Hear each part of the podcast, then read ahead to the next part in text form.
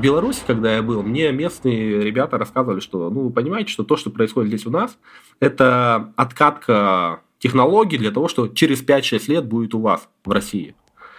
И я как бы к этому относился, ну, как бы есть запас времени 5-6 лет, и как бы окей. Но когда в январе этого года я увидел то, что происходило в Казани, когда ребят точно так же избивали, я просто понял, что 5-6 лет у нас нету, и все развивается гораздо быстрее, чем ну, можно было подумать.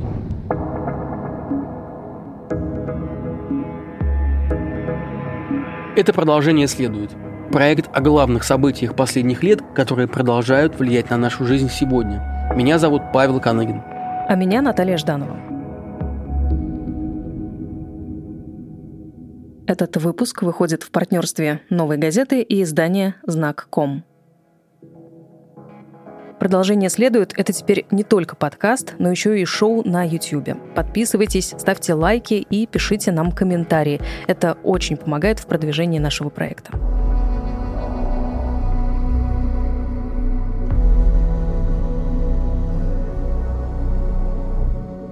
В начале этого выпуска вы слышали голос корреспондента издания «Знак.ком» Никиты Тележенко. Он работал в Минске во время массовых протестов в августе 2020 года, после президентских выборов. Никита был задержан и стал свидетелем, по сути, пыток, которым подвергались люди, попавшие в руки белорусских силовиков. О бесконечных избиениях, унижении и боли он написал репортаж из московского РУВД в Минске и тюрьмы в Жодино – Текст, который называется «Люди лежали живым ковром в лужах крови», специально для этого выпуска прочитал Тихон Зитко, наш коллега и главный редактор «Дождя». Ну и я добавлю, что Минюст внес телеканал в реестр СМИ иностранных агентов.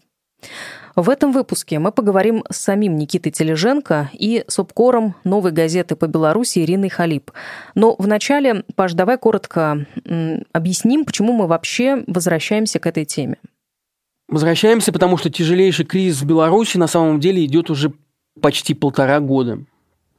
Мирная волна протестов, поднявшаяся в белорусских городах летом 2020 года, закончилась полным уничтожением гражданских свобод.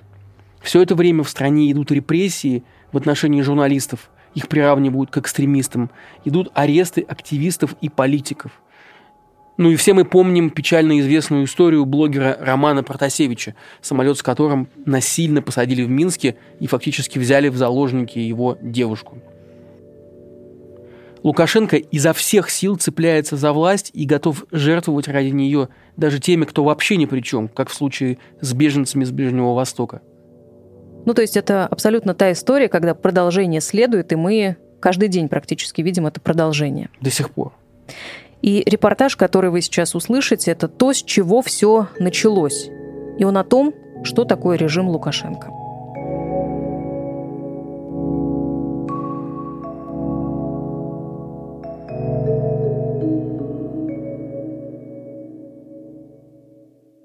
Меня задержали 10 августа, в момент, когда весь Минск собирался на вторую акцию протеста против итогов выборов президента Беларуси. Акция была запланирована на улице Немига. К этому моменту уже стягивали боевые машины, грузовики, в переходах и между домами было очень много военных, ОМОН и милиция – я просто шел и смотрел, как идет подготовка к митингу. Я увидел водометы, отписался об этом в редакцию, буквально через минуту ко мне подошли сотрудники милиции. Они были в обычной форме, попросили показать, что у меня в пакете, им он показался подозрительным. Я показал, там у меня лежала кофта. После этого меня отпустили. Потом пошел в сторону Стеллы «Город-герой», где накануне была настоящая бойня между протестующими и силовиками. Хотел посмотреть, как это место выглядит после побоища, но на полпути ко мне подъехал минивэн. И вот из него уже выскочили экипированные ОМОНовцы. Они у меня выхватили телефон, прочитали сообщение, а потом посадили в машину. Я говорил им, что ничего не нарушил, что в акции протеста не участвую, я журналист, на что получил ответ «Сиди, приедет начальство, разберется». Вскоре приехала «Газель», которую переделали специально под автозак. Там было три отсека, два из которых с глухой дверью и маленьким окошком. Меня скрутили, посадили туда. Я попросил телефон, чтобы сообщить в редакцию, что меня все-таки задержали. «А ты не задержанный?» – сказал мне один из ОМОНовцев. «Ну я же за решеткой», – ответил я. «Сиди спокойно», – парировал он. Потом взяли мой паспорт, увидели, что я гражданин России.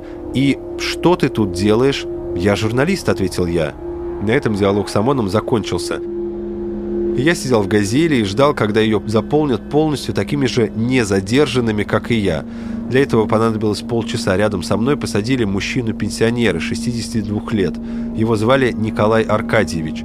Он мне рассказал, что его задержали, когда он шел в магазин и увидел, что ОМОН хватает какого-то мальчишку. Я вступился за него, попытался отбить его. Я им говорил, он же ребенок, вы что творите? Поделился своей историей Николай Аркадьевич. В итоге пацан убежал, а его задержали. Николая Аркадьевича, по его словам, сильно ударили по печени. Он просил вызвать скорую, но на его просьбу никто не отреагировал. И вот мы поехали куда-то. Куда, я еще тогда не знал. Но, как потом выяснилось, это было московское РУВД, 16 часов в котором окажутся для всех нас адом. Первый раз меня ударили именно когда выводили из автозака. Я просто недостаточно низко нагнулся и получил удар рукой по голове, а потом коленом в лицо. В здании РУВД нас сначала завели в какое-то помещение на четвертом этаже. Люди там лежали прямо на полу, живым ковром, и нам пришлось идти прямо по ним. Мне было очень неудобно, что я все-таки наступил кому-то на руку, но я совсем не видел, куда шел, потому что голова была наклонена сильно в пол. Все на пол, лицом вниз орали нам, а я понимаю, что лечь некуда, кругом в лужах крови лежат люди. Мне удалось найти место и лечь не на людей вторым слоем, а рядом. Лежать можно было только на животе, лицом вниз. Опять мне повезло, что на мне была медицинская маска. Она мне скрасила впечатление от грязного пола, в который пришлось уткнуться носом.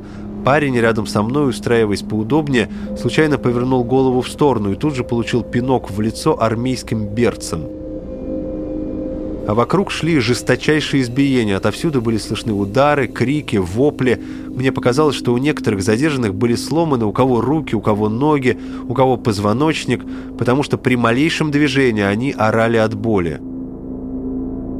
Новых задержанных заставляли ложиться вторым слоем. Правда, через некоторое время они, видимо, поняли, что это плохая идея, и кто-то распорядился принести скамейки. Я оказался среди тех, кому разрешили на них сесть, но при этом сидеть можно было только низко опустив голову и сцепив руки в замок на затылке. И только тогда я увидел, где мы находимся. Это оказался актовый зал московского РУВД.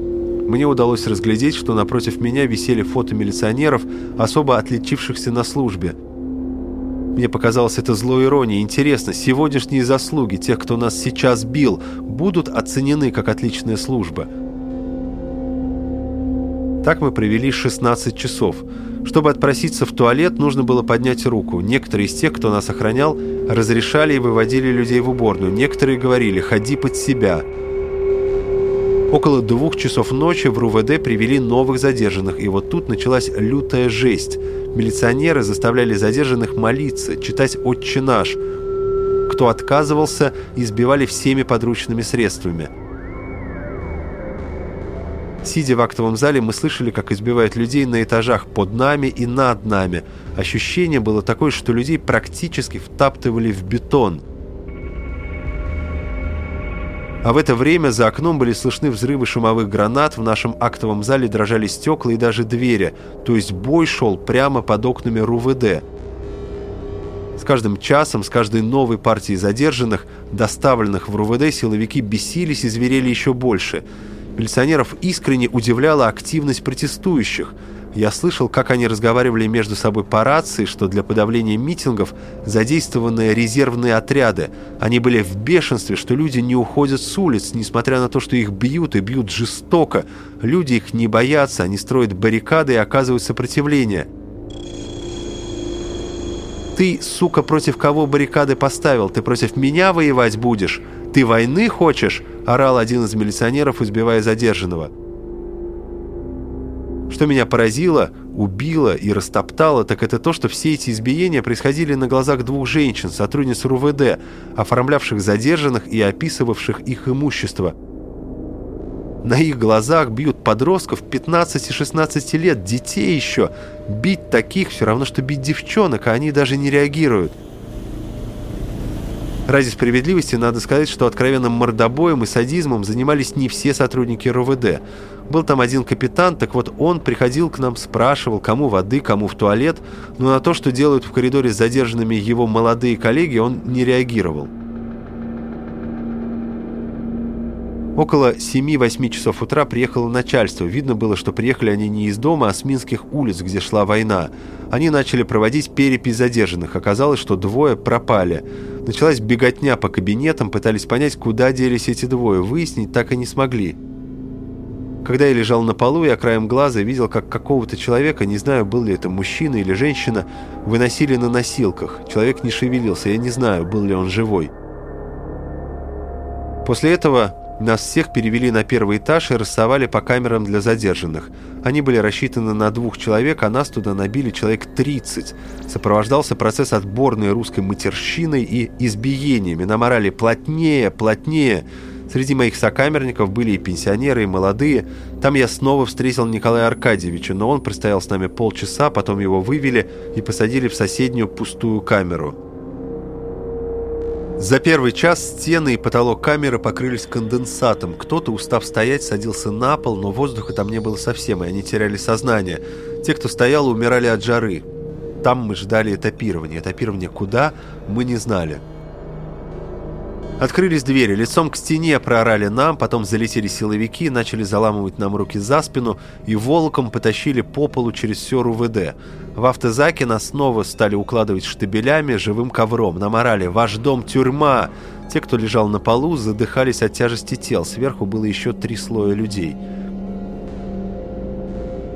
Мы привели в таком состоянии в автозаке час. Столь длительное время я объяснил себе тем, что нас, видимо, не знали, куда девать, поскольку было много задержанных, и все ИВС и СИЗО были переполнены. Но вот снова раздался ор ОМОНовцев с приказом «Расползитесь и встаньте на корточки». Руки заставили сцепить в замок на затылке. Облокачиваться на сиденье было нельзя, распрямляться тоже. Те, кто нарушал это требование, нещадно били – Менять упор на ноги разрешали лишь изредка. Для этого надо было поднять руки, назвать свое ФИО, рассказать, откуда ты и где был задержан. Если охраннику, тогда я еще думал, что нас конвоировал ОМОН, только в конце пути я узнал, что это был белорусский СОБР. Не нравилась фамилия, татуировка или внешний вид, менять ноги запрещали, за повторную просьбу избивали. Причем потом уже говорили, что попытка сменить позу будет приравнена к попытке к бегству, а значит расстрел на месте.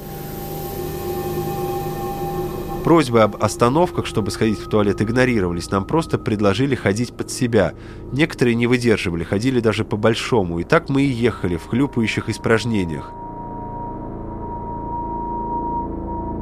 Когда нашим конвоирам становилось скучно, они заставляли петь песни, в основном гимн Беларуси, и снимали это все на телефон. Когда им не нравилось исполнение, снова били. Если вы считаете, что вам больно, так вам еще не больно. Больно сейчас будет в тюрьме, ваши близкие вас больше не увидят, говорили нам охранники. Дорога заняла два с половиной часа, это были два часа боли и крови. Пока мы ехали, я все-таки смог разговорить одного из наших охранников. Тогда-то я и узнал, что они собровцы. Конечно, я за это получил хорошенько, но я не жалею. В конце концов, он мне потом разрешил занять более удобную для меня позу. Я спрашивал у него, за что меня задержали, за что я получил щитом по шее, за что меня били по почкам. «Мы только и ждем, когда вы начнете что-то жечь на улицах», — говорил он мне. «И тогда мы начнем по вам стрелять. У нас есть приказ. Была великая страна, Советский Союз, и из-за таких пидорасов, как вы, она погибла. «Ты вот зачем сюда приперся?» – спросил он у меня. «Я журналист, я приехал написать о том, что происходит у вас. Ну и чё, сука, написал? Тебе этот материал надолго запомнится». Всю дорогу мы не знали, куда нас везут. В ВВС, СИЗО, тюрьму, а может быть просто в ближайший лес, где нас либо изобьют до полусмерти, либо же просто убьют. Насчет последнего варианта я нисколько не преувеличиваю. Ощущение было такое, что возможно все. Когда доехали до конечной точки, буду ее так называть, потому что я до конца так и не понял, где мы были, мы стояли там часа полтора или два, потому что вместе с нами приехали еще семь автозаков и была очередь. Когда поступил приказ выходить из автозаков, нас вывели в позе рака, на коленях, завели в какой-то подвал, там стояли люди, были служебные собаки – от этого страх за будущее стал сильнее, но в итоге оказалось все не так страшно, как было в московском РУВД. Нас долго вели по каким-то коридорам, потом завели в тюремный дворик. В кино показывают, что в таких гуляют заключенные, и для нас это было уже почти раем. Мы смогли впервые за сутки опустить руки, разогнуться, лечь, и самое главное, нас пока никто не бил. У одного парня был поврежден позвоночник. В московском РУВД на нем прыгали ОМОНовцы, и выбита коленка, она прямо болталась и торчала в сторону. Так вот, он просто вышел в этот двор и упал. Впервые за сутки мы смогли друг с другом поговорить. Со мной оказались предприниматели, айтишники, слесари, два инженера, один строитель, были бывшие заключенные. Кстати, один из них сказал, что это не ИВС и не СИЗО, а колония в Жодино. Он это знает, потому что сидел здесь. Вскоре во дворик завели и моего знакомого, Николая Аркадьевича. На мосток над тюремным двориком вышел человек в форме. «Тележенко? Здесь есть Никита Тележенко!» – прокричал он. Я отозвался. Человек в военной форме переговорил со стоявшим рядом с ним, а потом прокричал «Никита, подходи к дверям, сейчас за тобой придут». Мои сокамерники очень за меня обрадовались. «Ну вот, наконец-то тебя забирают», – сказал мне на прощание Николай Аркадьевич. Человек в форме оказался полковником ДИН МВД Беларуси Илюшкевичем. Он сказал, что сейчас меня и еще одного россиянина, это оказался корреспондент РИА Новости, заберут. Кто заберет, я не знал. КГБ или посольский, подумал я. Мне отдали все мои вещи, и мы вышли за ворота тюрьмы. Там стояло очень много народу, родственники тех, кто ищет своих пропавших после задержания близких, правозащитники. Нас встретила женщина, которая представилась сотрудницей миграционной службы Беларуси. Она отвезла нас в сам город Жодино, в миграционный отдел. Там нам откатали пальцы и дали постановление о депортации, согласно которому я и корреспондент РИА Новости должны были до 24 часов текущего дня покинуть территорию республики. В этот момент было уже 22.30. Потом приехал сотрудник посольства Российской Федерации в Беларуси. Он рассказал, что для того, чтобы нас найти, российский посол лично звонил главе МИД республики. Дипломат посадил нас в машину и повез в Смоленск. За полтора оставшихся часа мы успели пересечь границу с Российской Федерацией. В Смоленск приехали в 2.30. Консул купил нам по бургеру, потому что российских денег ни у меня, ни у моего коллеги не было. Довез до гостиницы и уехал. Сейчас я еду в Москву, чтобы уже оттуда улететь домой в Екатеринбург. Продолжение следует.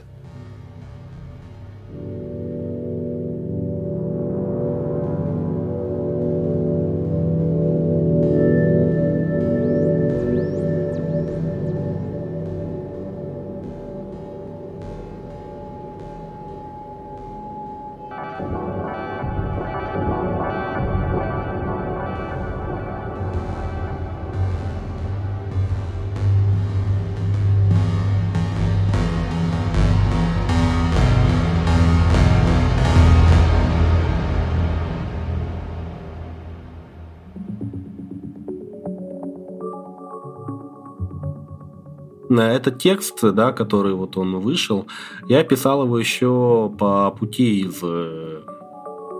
Смоленска, куда меня доставили дипломаты. Говорит корреспондент издания «Знак.ком» Никита Тележенко.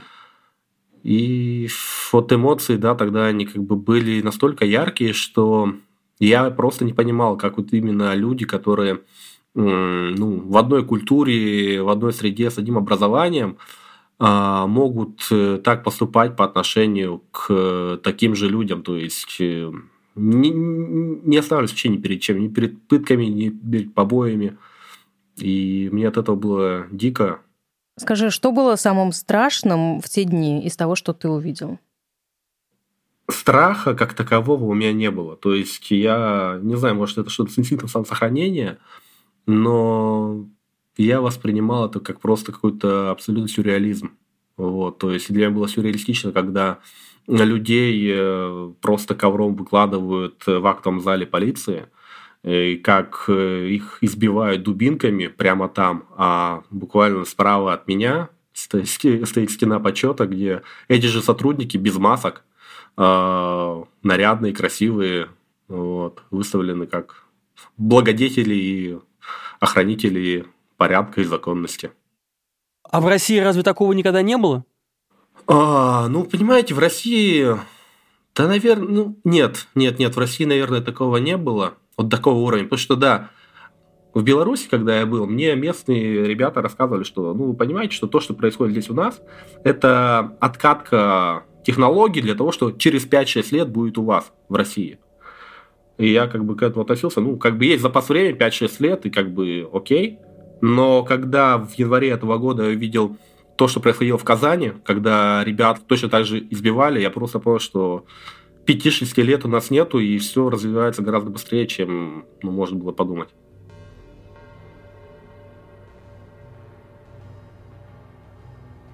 Акции протеста летом и осенью 2020-го стали самыми массовыми за всю новейшую историю Беларуси и в итоге были подавлены властями. По данным правозащитного центра «Весна» на декабрь 2021 года в местах заключения Беларуси находится почти 900 политзаключенных. О том, что происходит в стране сейчас, мы говорим с субкором «Новой газеты» по Беларуси Ириной Халип. Как бы ты сейчас описала ситуацию в Беларуси спустя полтора года после тех акций протеста? Беларусь, можно сказать, находится в такой тьме, в такой мгле, какой не было никогда прежде. В августе казалось, знаете, вот после двух, вернее трех первых дней 9, 10, 11 августа, когда были жуткие разгоны акций, пытки Окрестина, пытки во всех РУВД. Потом вдруг наступил момент, когда показалось, будто бы нам удалось переломить ситуацию.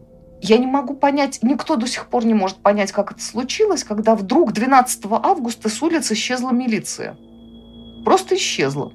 Можно было бродить, собираться с флагами, кричать лозунги, танцевать, петь песни. Ну, пели-то все, понятное дело, перемен. Это звучало действительно не из каждого утюга, но из каждого автомобиля точно. у меня иногда возникает ощущение, что тогда и, и белорусы, и каратели, знаете, я считаю, что это два совершенно отдельных народа, они друг с другом никак не соприкасаются – очевидно, они, и те, и другие в тот момент решили, что все, ситуация переломлена.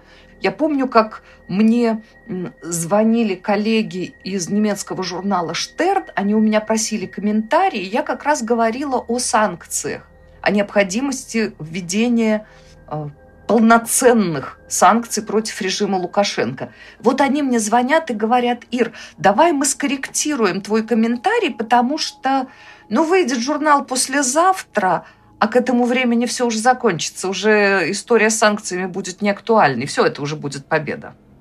Понимаете, то есть весь мир, не, не только мы, белорусы, такие наивные. Прагматичные немцы тоже совершенно искренне считали, что уже все. Все вот сейчас закончится. А почему не закончилось-то, Ира? а потому что, к моему большому сожалению, если собрались, то нельзя расходиться. Понимаете, ну не, невозможно переломить ситуацию, если мы в воскресенье собираемся и нас полмиллиона, но вечером мы расходимся, потому что завтра нам на работу. И дальше очень быстро сориентировались э, силовики. Они поняли, что мирные белорусы соберутся и разойдутся, а в промежутке от воскресенья до воскресенья – можно пару сотен брать. Это значит, что в следующее воскресенье соберется меньше. Ирина, получается, что вот спустя почти полтора года в стране не осталось СМИ вообще, независимых политиков. Вообще. Протест жестко был подавлен. Что может быть дальше?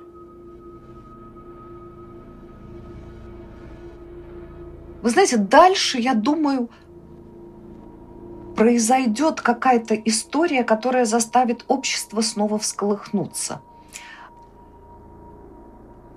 Понимаете, это будет эффект бабочки. Я не знаю, что это будет. Так же, как никто не мог даже в феврале 2020 года предположить, что будет в мае. Что-то неожиданное. Понимаете, вот садится бабочка, и все, и все начинает рушиться. Я не могу сказать, что это произойдет. Это будет нечто неожиданное. Да, я хотел спросить, вот э, такое ощущение, что Москва не может влиять на Лукашенко, а Европа не может влиять на Лукашенко. Кто может влиять на этого человека? Какая сила? На самом деле впечатление все-таки обманчивое по поводу России. Понимаете, давно уже не у меня одной, у очень многих людей и в России, и в Беларуси сложилось ощущение, что когда Александр Лукашенко и Владимир Путин награждают, себе, награждают друг друга не самыми, скажем так, лестными э, определениями, Это все похоже на спектакль, который ими заранее расписан по ролям и разыгран, соответственно, по нотам. Потому что в реальности все равно Россия всегда приходит на помощь. Точно так же, как и Лукашенко, сколько бы он ни говорил о том, что Россия хочет лишить Беларусь независимости, но мы никогда этого не позволим. Ну, на 20 лет, простите, говорит. Он еще с Ельцина начинал, по-моему, это говорить. И тем не менее, всегда охотно подписывает все, что ему предлагают, будь это дорожная карта, как это раньше называлось, или как теперь программы интеграции. Нет, Россия влияет и может влиять, и будет влиять. Зачем России нужен этот непредсказуемый сосед, ну, это уже вопрос, извините, не нам, белорусам, заданный. Он должен быть задан где-то там у вас.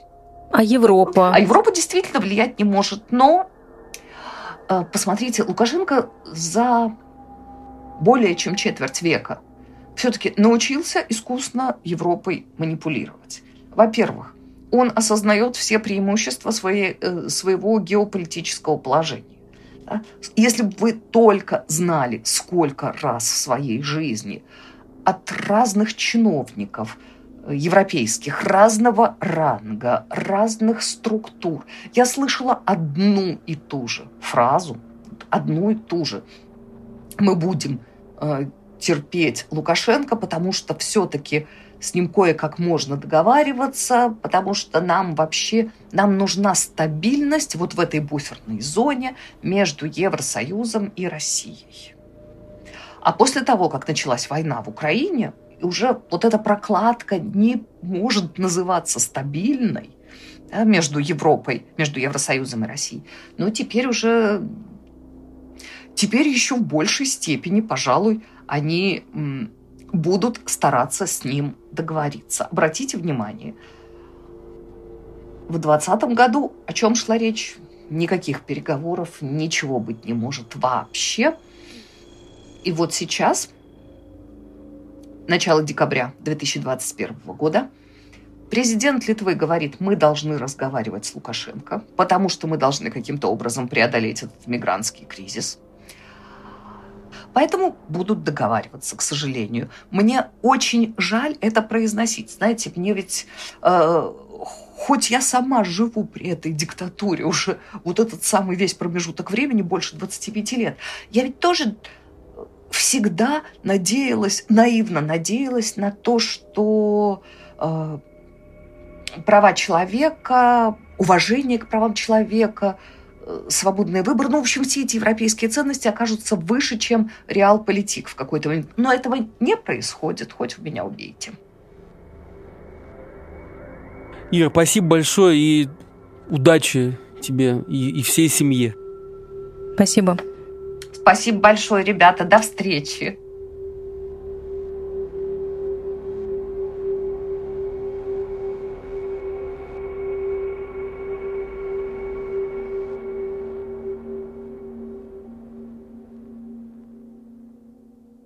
Ссылка на репортаж «Знаком» есть в описании этого выпуска. Там же вы найдете ссылки на YouTube-канал проекта «Продолжение следует» и на наш Телеграм-канал – нам очень важны ваши отзывы и комментарии на всех площадках. Они помогают нам продвигать видео и подкасты. Этот выпуск для вас провели Наталья Жданова и Павел Каныгин. Спасибо за участие Ирине Халип, Никите Тележенко и Тихону Дзетко. Над эпизодом работали композиторы Алина Нуфриенко и Александр Глушков, звукорежиссер Федор Балашов, digital-продюсер Ирина Быкова, исполнительный продюсер проекта Павел Каныгин, партнер выпуска издания «Декодер».